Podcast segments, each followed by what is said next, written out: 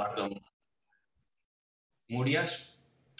Él es ah, neuroradiólogo en el Hospital de Asturias y también es profesor del curso intensivo de Asturias y nos va a hablar sobre el análisis que realiza exhaustivo de las preguntas con contenido radiológico en el examen MIR. Ah, por favor, Eduardo, cuando puedas.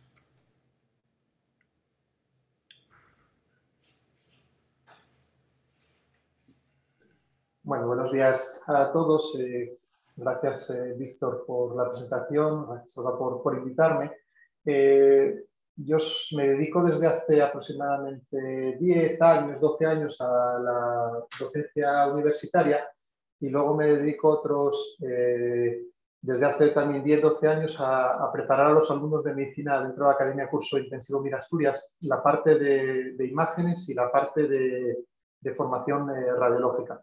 Entonces, en, esta pequeña charla que os voy a dar, os voy a enseñar un, poquitín cómo trabajamos, cómo se hace el análisis de las preguntas MIR y cómo se pregunta la radiología en el examen MIR. Como, como hemos comentado antes en, la charla previa que hemos hecho, cuando oigáis hablar de radiología, hablamos de radiología y medicina nuclear. Para la cátedra de, mi academia y cómo, y cómo trabajamos nosotros, eh, las dos tanto las dos especialidades están juntas. Son preguntas de concepto radiológico medicina nuclear o conceptos de radiología y medicina nuclear asociadas a la imagen. Entonces, el objetivo de, esta pequeña charla es eh, describir cómo es el examen MIR desde un punto de vista radiodiagnóstico, cómo es la radiología del MIR respecto al currículum universitario y si la universidad de verdad debe formar para el MIR o, dar el acto y no apto de los, de los alumnos y explicar un poco qué es la psicometría para justificar que lo que voy a decir tiene base científica y no me lo estoy inventando, eh, porque voy a hacer comentarios de cómo hay que hacer una pregunta test para evaluar a, una, a, la, población MIR y eso tiene cierta base científica, no, no es una invención mía o, de mi experiencia personal, sino que sí que tiene base científica detrás. Lo primero es que saber que el examen MIR es un examen que ordena a los opositores para escoger plaza de médico interno residente. Es decir, la función del examen MIR es ordenar desde el 1 hasta el 10.000 a los opositores del examen dentro, de una lista que luego escogerán plaza para una determinada formación especializada. Es un examen tipo test, actualmente con cuatro opciones, solo una de ellas verdadera, y desde el año 2009 se introducen preguntas asociadas a imagen radiológica. En el MIR 2019 cambia el examen a 175 preguntas, con lo cual hay una pérdida de discriminación, porque cuantas menos preguntas hagas, peor discrimina el examen, y para el próximo examen MIR las preguntas van a aumentar otra vez a 200 porque el Ministerio se ha dado cuenta que esta reducción de las preguntas no beneficia a los alumnos que se están presentando porque no tenemos suficiente de discriminación. Por lo tanto, vamos a hablar de un examen de alrededor de 200 preguntas. Aquí tenéis un ejemplo de una gráfica en el que se puede ver como en el año 2019 la agrupación de notas es mucho mayor que el resto de los años, lo que hace que eh, el examen discrimine menos porque las notas están agrupadas, sobre todo en la parte de alumnos fuertes, del grupo fuerte de alumnos, que el grupo, lo que se denomina grupo fuerte es aquellos alumnos que están en percentil 1, el 99 y el 75, es decir, los alumnos con mejor nota en el examen. El último examen de la convocatoria del 2020 es un examen largo con 95.000 caracteres, que hay 85 casos clínicos, de los cuales tienen imagen 25 y principalmente los principales conceptos que se preguntan son imágenes relacionadas con el tratamiento de determinadas enfermedades y con el método diagnóstico que vamos a utilizar. Es decir, la mayor parte de las preguntas son casos clínicos que para contestarlos de forma correcta tenemos que saber el tratamiento de la enfermedad y o tenemos que saber el método diagnóstico que hay que utilizar para eh, diagnosticar esa enfermedad. ¿Cómo se pregunta la, la radiología en el examen pues lo primero que hay que saber es que no existe una verdadera cátedra de radiología dentro del examen. La mayor parte de las preguntas se sabe, en cuanto empiezas a hacer las preguntas, que están hechas por clínicos o especialistas de otras especialidades que introducen una imagen radiológica dentro de la pregunta o del caso clínico que están haciendo. Solamente hay una pregunta en el examen MIR o dos por año en las cuales parece que está implicado directamente un radiólogo o un médico nuclear por la forma en que tenemos de hacer la pregunta. Esto no tenemos confirmación porque el Ministerio no nos lo dice a quien le pide preguntas, pero probablemente sea así, que haya una pregunta hecha por un radiólogo y una pregunta hecha por un médico nuclear dentro de las, de preguntas del examen. eh, el 42% de las preguntas del examen, del global de preguntas del examen, tienen algún tipo de concepto radiológico. Por lo tanto, la radiología está presente casi en la mitad de las preguntas que van a hacer los alumnos. Y aproximadamente el 8% de las preguntas del examen solo se pueden contestar bien si sabes el concepto radiológico. Por lo tanto, es, la radiología y la medicina nuclear están muy, muy presentes a lo largo de todo el examen que estás haciendo. Daros cuenta que hay una parte del examen que es eh, asignaturas básicas, asignaturas de gestión, bioestadística. Es decir, que si quitáramos todo ese bloque de preguntas, digamos, que no se relacionan directamente con la medicina clínica, la radiología prácticamente puede estar presente hasta en el 80%, 90% de las preguntas clínicas que están haciendo los, los alumnos. Por lo tanto, estos dos datos representan el verdadero peso del currículum académico de la radiología y la medicina nuclear en la facultad. Pues no, claramente no. El 42% de lo que estudian los alumnos en la facultad de medicina no es radiología y medicina nuclear y ni siquiera el 10% de todo lo que estudian los alumnos durante una, en cualquier universidad de España es radiología y medicina nuclear. Por lo tanto, nuestras especialidades están o sobrediagnosticadas o sobrerepresentadas en el examen MIR o infrarrepresentadas en la formación universitaria. ¿no? Que digamos que es una una disyuntiva que siempre hay, ¿no? Si la facultad tiene que ir paralelo al MIR o el MIR tiene que ir paralelo a la facultad, o son dos cosas totalmente distintas. Existe un desequilibrio claro entre la radiología y la medicina nuclear dentro de la universidad y dentro del examen. Y es donde tiene que decidir el ministerio más que, más que dar un, eh, digamos, más que dar a los alumnos qué es lo que pueden preguntar, en el examen, darles un, temario cerrado. Más que eso, lo que igual tiene que decidir el Ministerio es que el, examen represente de verdad el currículum académico de las universidades o bien cambiar el currículum académico de las universidades. Pero aquí se ve que en la medicina nuclear y en la radiología hay, cierto desequilibrio. ¿Y cómo son las preguntas que caen en el examen MIR? Pues para entender esto y que no me lo estoy inventando, os voy a decir unas pocas de herramientas que utilizamos para la valoración de las preguntas, que es la psicometría, unas pocas de herramientas de la psicometría. La psicometría es una disciplina que se encarga del conjunto de métodos, técnicas y teorías implicadas en la respuesta a un determinado examen, sobre todo un determinado examen tipo test. Es decir, es una forma de medir cómo están contestando un grupo de, en este caso, alumnos o opositores, cómo están contestando unas determinadas preguntas test y cómo las están contestando y en qué influye esa, contestación y qué calidad tienen las imágenes. Es lo que se llama la psicometría adaptada a la respuesta, a la respuesta de, las preguntas test. Y son modelos psicométricos que tienen como común la relación matemática entre las características latentes de ese grupo, es decir, eh, qué capacidad tiene ese grupo de contestar preguntas respecto a su cantidad de conocimientos y respecto a la calidad de la imagen, la calidad de la pregunta. Eso es la psicometría. Desde un punto de vista para los, que preparamos el examen, lo que nos da respuesta a la psicometría es eso que nos preguntamos siempre que damos una clase, si los alumnos se están enterando de algo o no, si estoy dando bien la clase o no, y si las pruebas que estoy haciendo, en este caso los exámenes, de verdad son las adecuadas para examinar a esos alumnos. Esto es la respuesta que nos da la psicometría, es decir, es un feedback, no solo recibir las encuestas o las opiniones de los alumnos, sino desde un punto de vista científico recibir un feedback si lo que estoy haciendo es, correcto. Y hay dos tipos de, digamos, de técnicas de psicometría, que de, psicometría que nosotros utilizamos para la evaluación de las preguntas, que es lo que se denomina teoría clásica de test, en las cuales en esta técnica de psicometría nosotros vamos a utilizar dos principales herramientas, que es la dificultad corregida, que es la dificultad que tiene una pregunta después de quitar la influencia del azar. Es decir, si yo tengo una pregunta sobre cuatro respuestas, hay un 25% de posibilidades de que yo la conteste bien por el azar. Pues quitando desde un punto de vista matemático ese 25%, yo obtengo un valor, que es lo que se denomina dificultad corregida, y me dice lo difícil que es esa pregunta.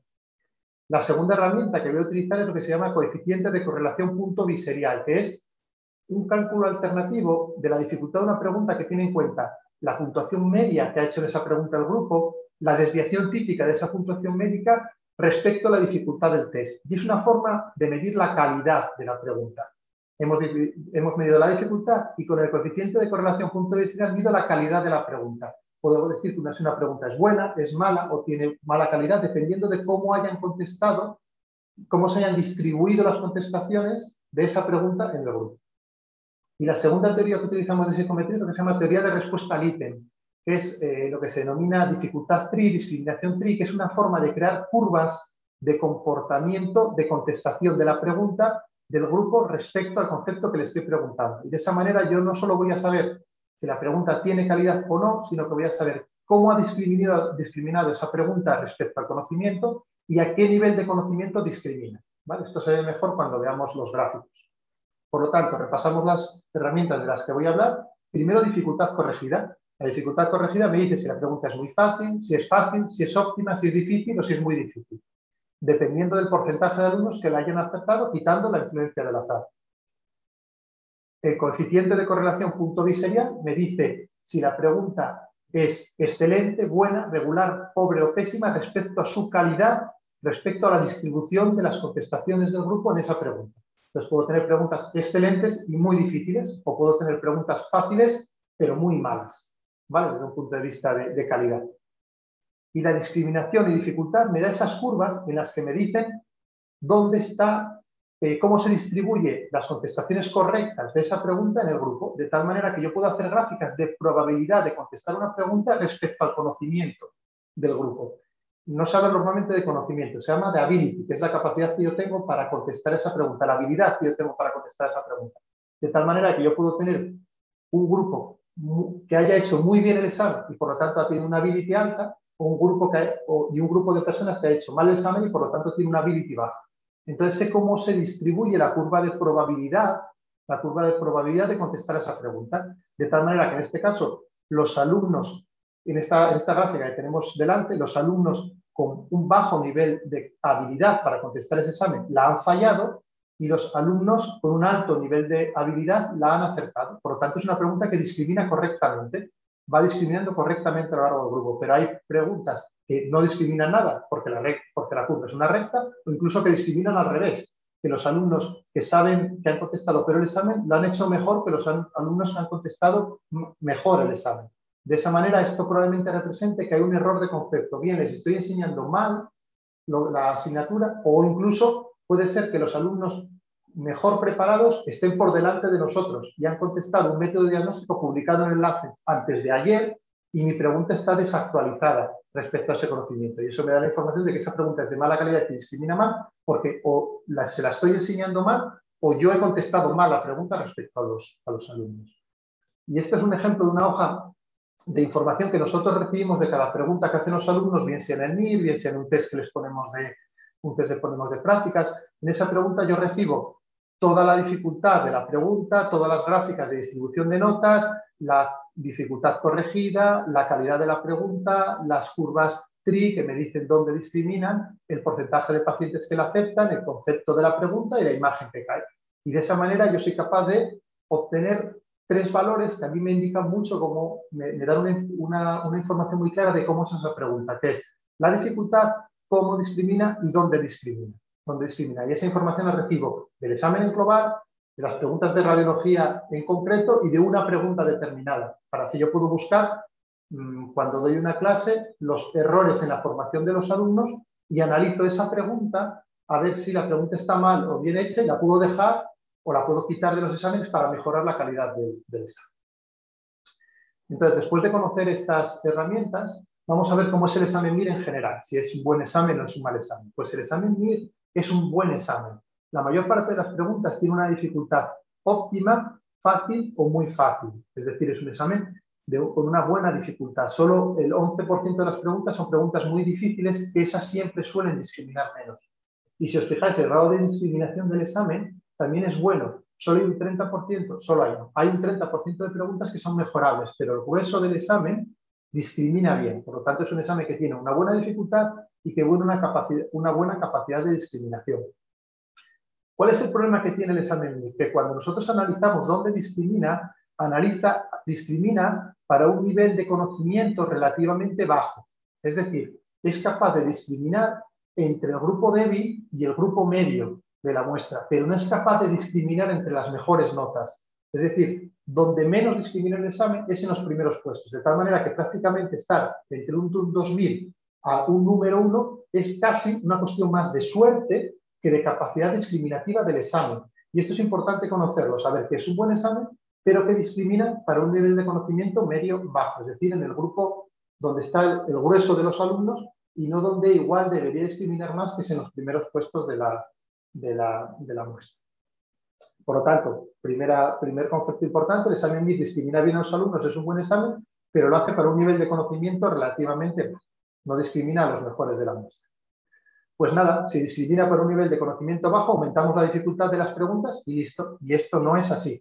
Cuando tú aumentas la dificultad del examen, por ejemplo, comparando el examen 2020 respecto al examen del 2015, en el 2015 tiene, un 43, tiene 43 preguntas difíciles respecto a 29 que tenía el MIR del 2020, la discriminación es muy mala, porque pasas, cuando tú aumentas la dificultad en un examen, lo que haces es hacer que esa pregunta acabe convirtiéndose en una pregunta de idea feliz. Es decir, que el que tiene la idea feliz la contesta y el que tiene la idea feliz no la contesta, pero no representa los conocimientos de los alumnos. Cuando tú aumentas la dificultad de un examen, discriminas peor normalmente. Por eso hay que irse a un nivel de, discriminación medio o incluso bajo. Y entonces, ¿qué es lo que hay que hacer? Aumentar el número de preguntas. Si tú quieres discriminar mejor, tienes que aumentar el número de preguntas, no hacer preguntas más difíciles. El examen MIR, por lo tanto, es un buen examen, pero tiene hasta un 30% de preguntas que no discriminan correctamente a los alumnos. Por lo tanto, es un buen examen, pero puede ser mejor ese examen. ¿Cómo son las preguntas de radiología que caen en el examen MIR? Pues todas las preguntas que han caído en el examen MIR, el un 90%, tienen una discriminación positiva, es decir, que discriminan bien, son unas buenas preguntas. Y las que mejores discriminan son las preguntas fáciles, para un nivel de ability bajo, es decir, como el examen MIR, las preguntas fáciles discriminan correctamente, solo que discriminan en el grueso de la muestra y no en los primeros puestos, sino que discrimina por un nivel de, para el grupo medio o para el, grupo débil de, de, la muestra. Son incapaces de discriminar para alumnos con un nivel alto de conocimientos, a pesar de que todas las preguntas de radiología que caen en el MIR tienen una discriminación positiva. Pero si analizamos las preguntas de radiología respecto al resto de preguntas, nos encontramos que los casos clínicos con imagen son las preguntas más difíciles del examen. Es decir, si yo miro las preguntas test, los casos clínicos sin imagen, las preguntas de gestión, las preguntas negativas, todas las preguntas que han caído en el examen, las preguntas asociadas a imagen, son las preguntas más difíciles. Son las preguntas más difíciles que si las separamos en radiológicas y no radiológicas, es decir, por ejemplo, eh, comparar en las que cae una imagen radiológica de medicina nuclear respecto cuando cae una imagen de una fotoclínica o cuando cae una imagen histológica, las radiológicas son todavía más difíciles. Es decir, a los alumnos les cuesta más interpretar una radiografía que interpretar una imagen radiológica. Es decir, las imágenes, las preguntas asociadas a una imagen radiológica que quedan en el MIR son las más difíciles. Y además de ser las más difíciles, son las que discriminan peor, son las que tienen peor calidad. De tal manera que si yo cojo los casos clínicos con imagen respecto a los casos clínicos sin imagen, respecto al total de casos clínicos, respecto a las preguntas negativas o respecto al total de preguntas, las preguntas con imagen son las preguntas más difíciles y las que tienen peor calidad. Es más, si yo saco las imágenes radiológicas, las imágenes radiológicas son las que tienen las preguntas más difíciles y las que tienen peor calidad, a pesar de que discriminan bien en el global del examen, pero son las que tienen peor calidad. Y además esto se mantiene a lo largo del tiempo, cosa que es una paradoja que se conocen las, sobre todo en las academias, que es la paradoja del aprendizaje. ¿Esto significa? Que si tú me preguntas una cosa, yo lo voy a dar el año siguiente en la academia y se lo voy a explicar a los alumnos. Entonces deberían acertar esa pregunta. Pero eso no es así. Eso no es así. Existe una paradoja de aprendizaje. No son capaces a volver al año siguiente el otro grupo y acertar la pregunta que el grupo anterior falló el año anterior. Es decir, les cuesta mucho en el global del examen acertar las preguntas con, imagen radiológica. Puede ser porque el estrés del examen les cueste mirar la imagen, o porque la calidad de la imagen sea relativamente mala, o porque la pregunta no interpreten correctamente qué es lo que quieren que contesten en la pregunta. Y eso es una paradoja que no conseguimos hacer con el aprendizaje. Conseguimos mejorar, que cada vez acierten más a lo largo del tiempo, pero no con una influencia tan grande como hacemos con una pregunta test. Si una pregunta test me pregunta cuál es la causa más frecuente de X enfermedad y la pregunta del año siguiente, el porcentaje de acierto aumenta un montón. Eso no ocurre mucho en las, las de radiología. Por lo tanto, en el examen MIR, las preguntas asociadas a imagen son las que menos discriminan el examen y además se mantienen en el tiempo. Aquí tienes un ejemplo de una pregunta. eh, de baja calidad del examen. Es una pregunta de, del MIR 2017, es una mujer de 42 años que acude urgente y fijaros cómo la pregunta me dice, se realiza un TC que no aporta datos sobre la probable causa del dolor y no obstante, ante los hallazgos objetivados en la imagen, remito a la consulta. Les pongo una imagen de TC y les digo, ¿qué harías con lo que se ve ahí? Ni siquiera les indico por dónde van los tiros, un entorno clínico adecuado. Entonces, ¿con esto qué ocurre? Que cada hospital probablemente haría una cosa distinta. ¿Y qué es lo que pasa en los alumnos? Pues que cada uno contesta una cosa distinta. Lo que tenemos es una imagen, una pregunta que tiene una discriminación negativa. Los alumnos del examen que menos nota han sacado la contestan mejor que los alumnos que más nota han sacado. Y además el índice de acierto es muy bajo. Por lo tanto, es una pregunta, esta pregunta lo que genera es ruido en el examen y lo que genera es mala discriminación. Aumentar la dificultad no es la solución y sobre todo aumentar la dificultad a costa de poner preguntas de concepto feliz o de indicación hospitalaria, de cosas que haces en tu hospital, aumenta la dificultad, pero disminuye aún más la capacidad de discriminación de la pregunta. Fijaros en esta. ¿Cuál es el diagnóstico radiológico? Y nos pone una radiografía de abdomen. Y en esa radiografía de abdomen nos dan probables diagnósticos que podrían estar en esta radiografía. Por ejemplo, yo estoy seguro que si le pones a los R1 en esta diapositiva y les dices que tiene una sacroilitis izquierda, el 90% te lo creen. Te lo creen en el examen. Pues lo mismo ha ocurrido en el examen. Han fallado la pregunta ¿Por qué? Porque la esplenomegalia, los alumnos que se presentan al MIET saben perfectamente que no se diagnostica por una radiografía simple, se diagnostica por ecografía normalmente. Entonces ellos no buscan el bazo.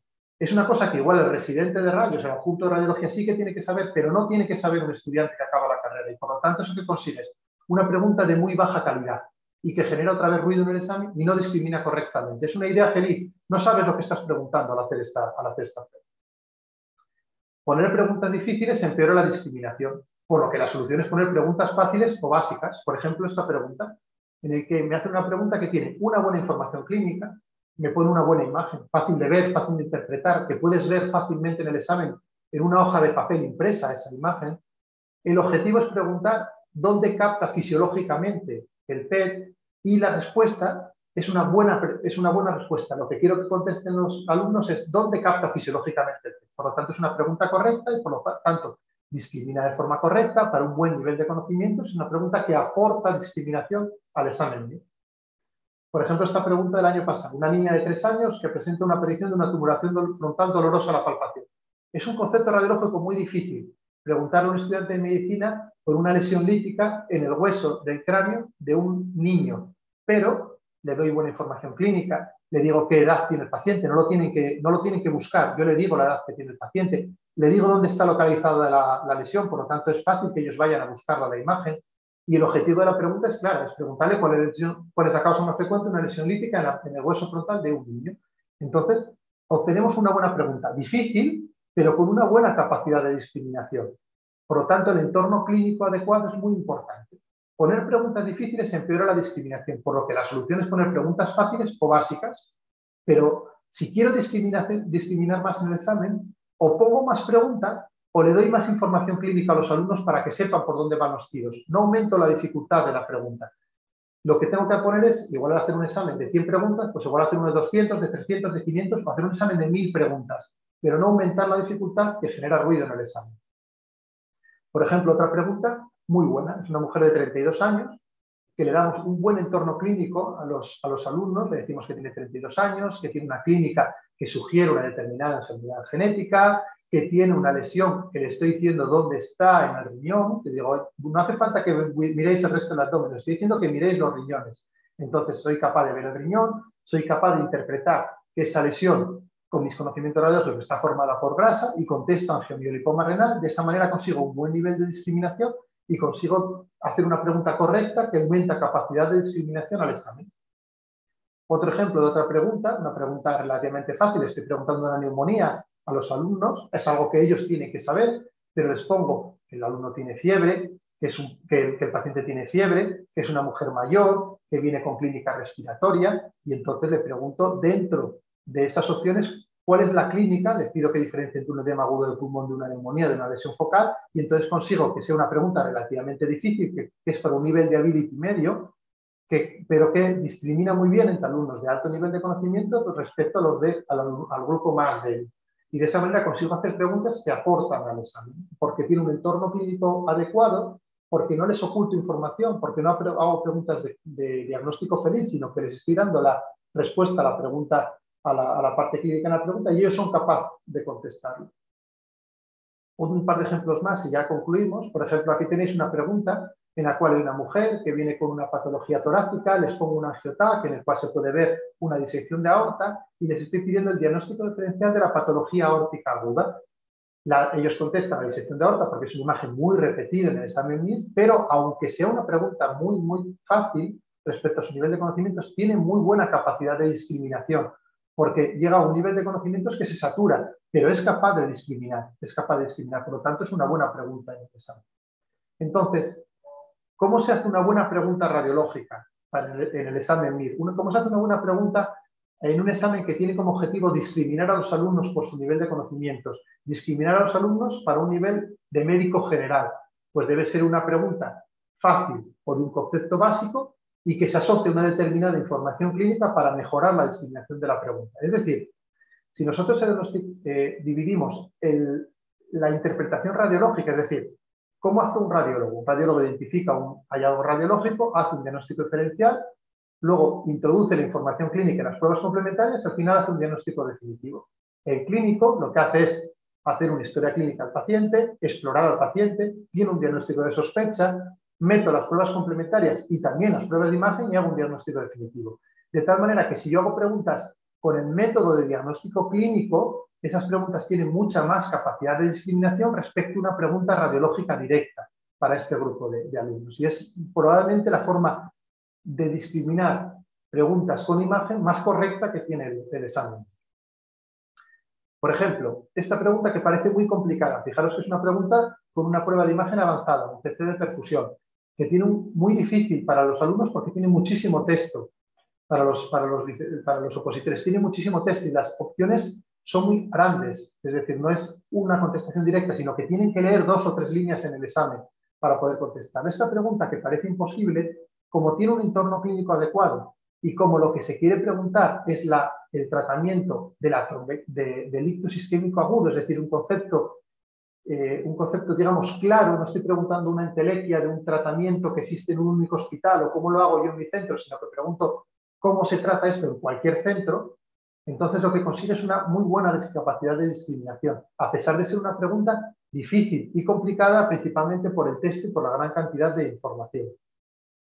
Lo mismo ocurre aquí, una mujer de 85 años que acude a urgencias por náuseas y vómitos y le estoy poniendo un escáner, una radiografía simple y lo que les estoy pidiendo es que, que dividan, que discriminen entre un hilio dinámico de un hilio adinámico. Y es lo que les estoy preguntando en las opciones. Si les pongo una sonda, si le reseco una parte del hilo terminal y lo que tiene el paciente es un hilo biliar. Pues los que consiguieron ver que esto es una obstrucción intestinal y que tiene una piedra, han contestado correctamente la pregunta y tiene un buen nivel de, discriminación para un nivel de conocimiento, para un nivel de habilidad en el examen relativamente alto. Por lo tanto, es una buena pregunta que discrimina muy bien en el examen porque el concepto que estoy preguntando es un concepto básico, dinámico respecto a dinámico, y les estoy dando la información clínica adecuada para que no sea una idea feliz, sino que sepan dónde se está moviendo la pregunta.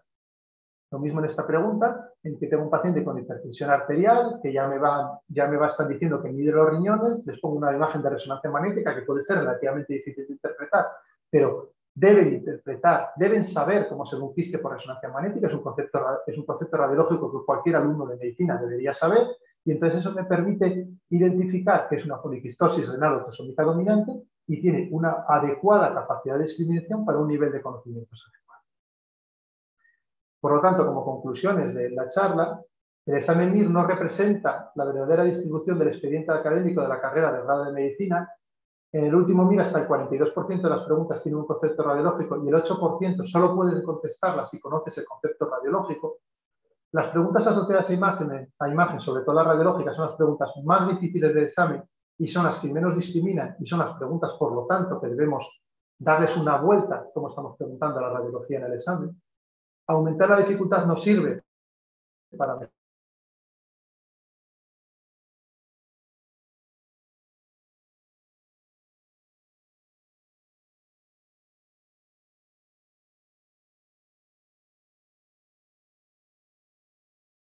mejorar la capacidad de discriminación. Y la situación ideal sería hacer preguntas básicas sobre conceptos fáciles, pero aumentar aún más el número de preguntas, lo que permita distribuir aún más la capacidad de discriminación de las diferentes preguntas y seríamos capaz, capaces, mediante preguntas fáciles, no solo eh, discriminar en el grupo de habilidad media-baja, sino que discriminar también en la parte alta de la, del grupo de, alumnos que se presentan a la examen. Y nada más, esto es todo. Muchas gracias, Eduardo. Realmente es impresionante el análisis exhaustivo que hacéis del, examen MIR y que realmente demuestra que los resultados que se obtienen cada año en el curso de MIR Asturias pues no es casualidad, ¿no? que hay un trabajo detrás importante. Ah, pasaremos al turno de las preguntas. Os recuerdo a todos los asistentes que si escribís las preguntas en el chat yo se las iré leyendo. Eduardo tenemos un par de preguntas de, de Salva Ah, nos pregunta, ¿cuál es el porcentaje de preguntas sobre diagnóstico y tratamiento por la imagen en el examen MIR? Creo que esto lo has contestado ya.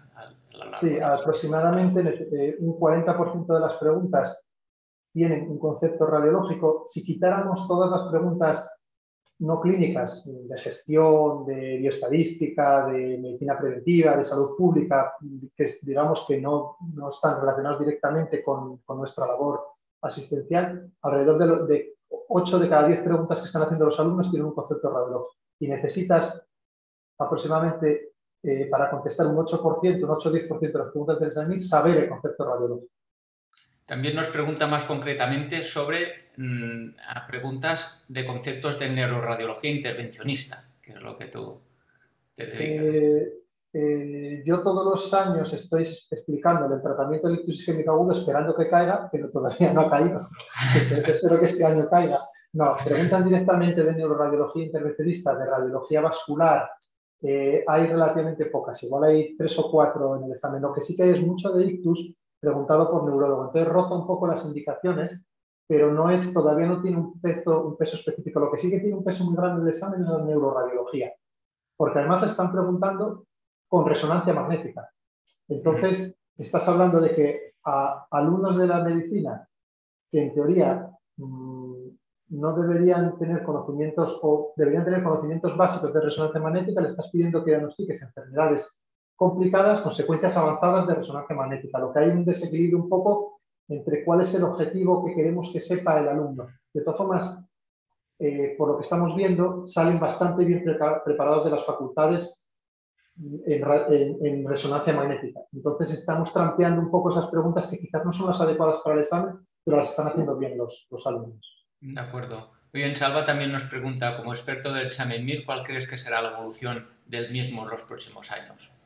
Es que no, es que eso es una pregunta que no tenemos ni idea, porque yo creo que eh, el ministerio, que, que, tiene una muy buena herramienta, tenía un examen de 250 preguntas que discriminaba muy bien, cuando intenta hacer cambios, eh, no, no, analiza muy bien los resultados de esos cambios. Es decir, nosotros tenemos la obligación, probablemente, y voy a hablar un poco de elitismo, pero es la verdad, nosotros tenemos en las facultades los mejores alumnos de primaria de España, porque escogen medicina con una nota altísima. Ellos tienen un nivel de conocimiento en la facultad altísimo porque estudian mucho en las facultades. Eh, luego se pasan uno o dos años estudiando 10 horas al día para un único examen. Y nosotros nos tratamos como si fueran niños pequeños.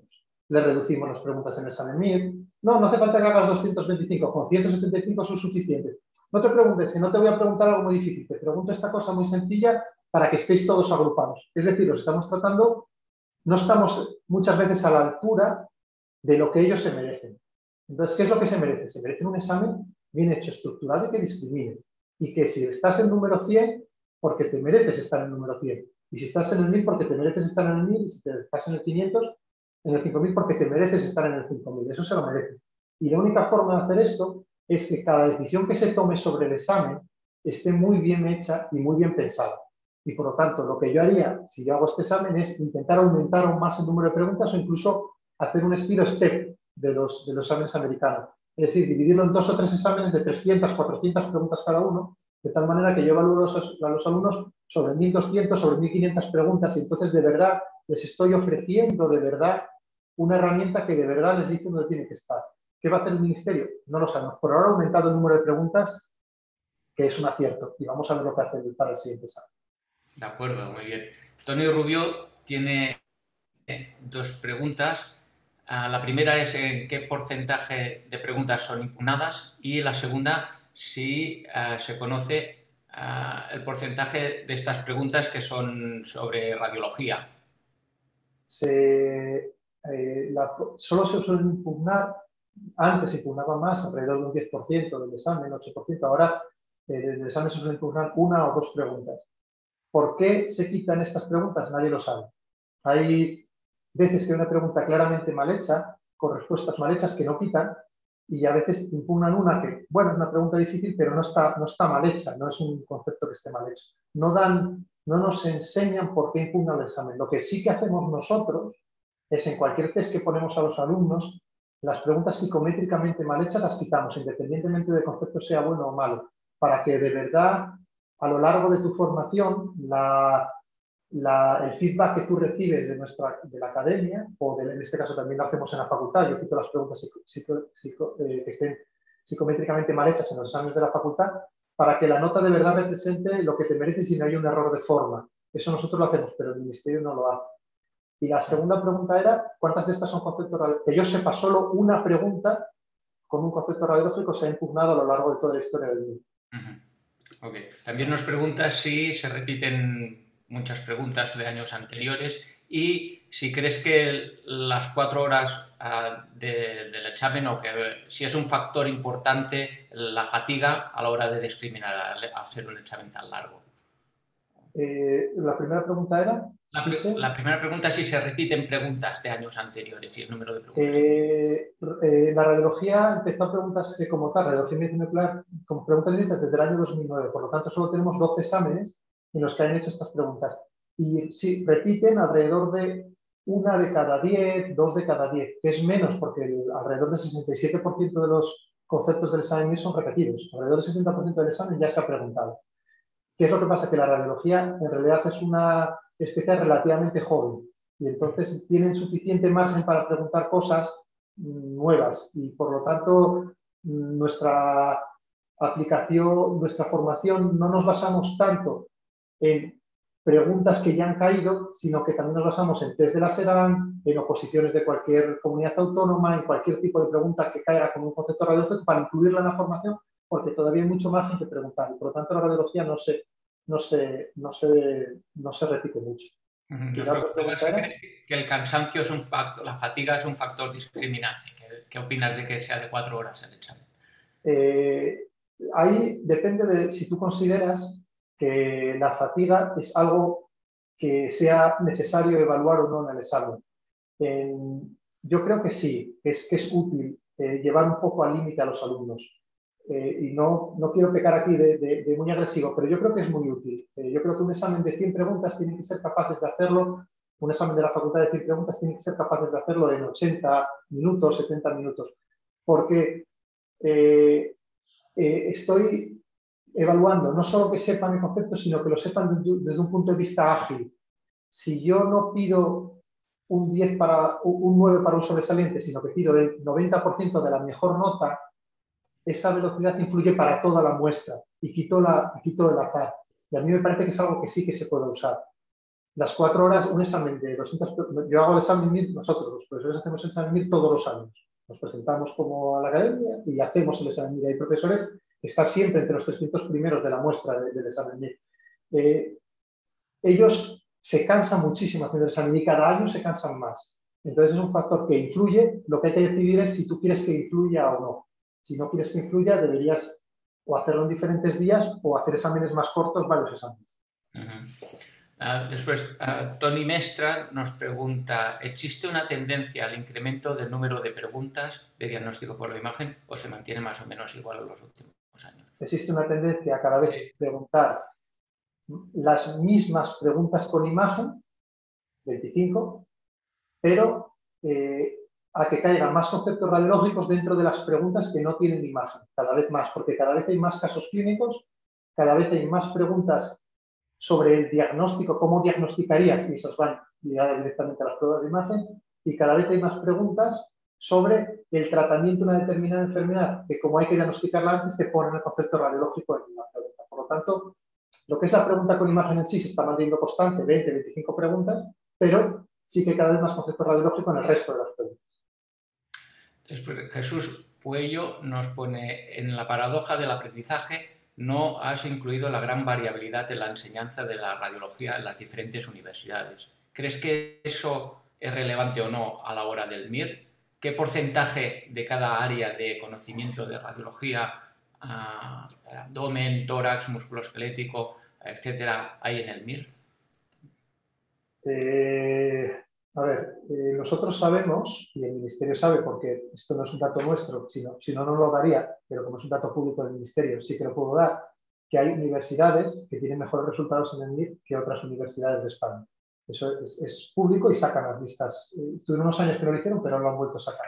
De esa manera nosotros sabemos que hay universidades que preparan mejor para el MIR a sus alumnos. Eso no quiere decir que sean peores o mejores médicos, sino que hay universidades que preparan mejor para el MIR a sus alumnos. Eso es lo que quiere decir. No quiere decir ni que te preparen para ser peor o mejor médico, pero sí para el MIR sí que hay universidades que preparan Desde un punto de vista radiológico, como luego los alumnos se concentran en cuatro, tres, cuatro academias, no sabemos hasta qué punto las diferentes academias suplen la formación radiológica que no hizo la universidad.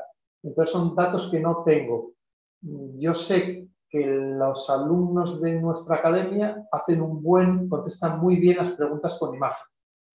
Mm, pero sabemos que es lo que nosotros hacemos, pero no sé lo que ocurre en otras academias porque no tengo esa información. Muy bien, de acuerdo.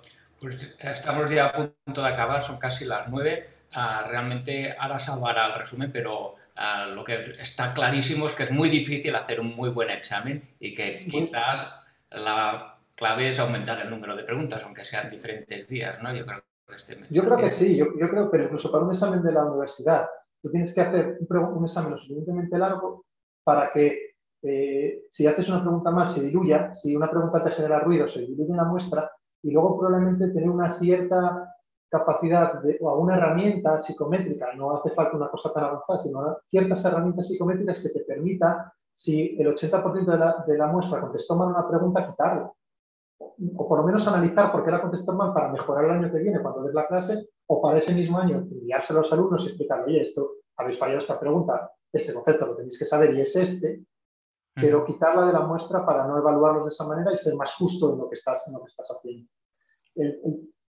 Hay que distinguir entre la academia, que lo que busca es que contesten bien preguntas test, a la universidad que busca enseñar medicina. Yo cuando doy clase en la academia lo que quiero es que contesten bien, me da igual que sepan medicina o no, sino que contesten bien, que escojan la opción correcta. Si les puedo enseñar medicina, genial, pero me da un poco igual. Pero en la, universidad lo que buscas es que aprendan. Y, entonces pues, podemos utilizar las herramientas psicométricas no solo para hacer buen examen, sino para que los alumnos aprendan y les enseñemos correctamente lo que nos saben. Muy bien, Salva, si quieres hacer un comentario final. Sí, eh, gracias. Bueno, gracias Víctor por tu excelente moderación y Eduardo, ha sido estupenda tu sesión magistral, magistral. Si hiciéramos un examen mil de, de lo que has explicado, creo que las contestaríamos todas bien. A ver, yo creo que para resumir lo que has dicho, has dicho, señores, el diagnóstico por la imagen es importante en el MIR. Has hablado un 42% de preguntas que tienen concepto. Bueno, 8% que tiene directamente concepto radiológico, pero en 42 está eh, un poco implicado. Y ahí has dicho que hay 25 preguntas que claramente hay imágenes de diagnóstico por la imagen. Después has dicho que el examen MIRES es un buen examen, que discrimina bien, ¿no? que la dificultad es óptima, pero has dicho que las preguntas en que hay diagnóstico por la imagen son las más difíciles, las que discriminan peor y has dicho, bien, la solución sería cambiar el modelo de examen, quizás más preguntas, más partes, has puesto el ejemplo del STEP y has dicho sobre todo que las preguntas sean más fáciles y que tengan un contexto clínico. Yo creo que es un poco lo que has resumido, pero también has dicho que hay una incertidumbre de que no sabemos cómo va a ir. No sé si te parece bien este resumen, un poco. Sí, es, perfecto. Es, eh, simplemente que, la radiología, hay dos cosas que tiene que hacer el, el ministerio, que es, primero, que el examen aunque no tenga temario, represente currículum académico, ya sea o cambiando currículum académico y, explicar un 10% de que estén un 10% de la carrera estudiando pruebas de imagen, que puede ser una buena opción, porque si luego lo vas a presentar en mí es lo que tienen que hacer los alumnos, o que el examen se adapte al currículum académico, eso es lo primero. Y lo segundo que tienen que hacer es intentar que discrimine mejor, donde en la parte de alumnos de una habilidad para hacer examen superior, porque ellos también se merecen que los, divida, que los, que los discrimines bien Y la única forma de hacer eso es aumentando el número de preguntas en el examen. No aumentando la dificultad, aumentando el número de preguntas. Perfecto. Bueno, Eduardo, muy bien, muy bien. Eh, muchas gracias. Seguro que todo el mundo volverá a ver tu sesión, el PDF, el podcast el repositorio. Y sin más, un poco que tengas un buen día, Eduardo. Y recuerdo a la audiencia que mañana tenemos una sesión de Jaime Rincón, que es un residente aventajado de nuestro hospital, que nos va a hablar del diagnóstico por la imagen de tuberculosis. Están todos invitados a mañana. Bueno, que tengan un buen día a todos. Muchas gracias. Gracias, Eduardo. Gracias, Víctor.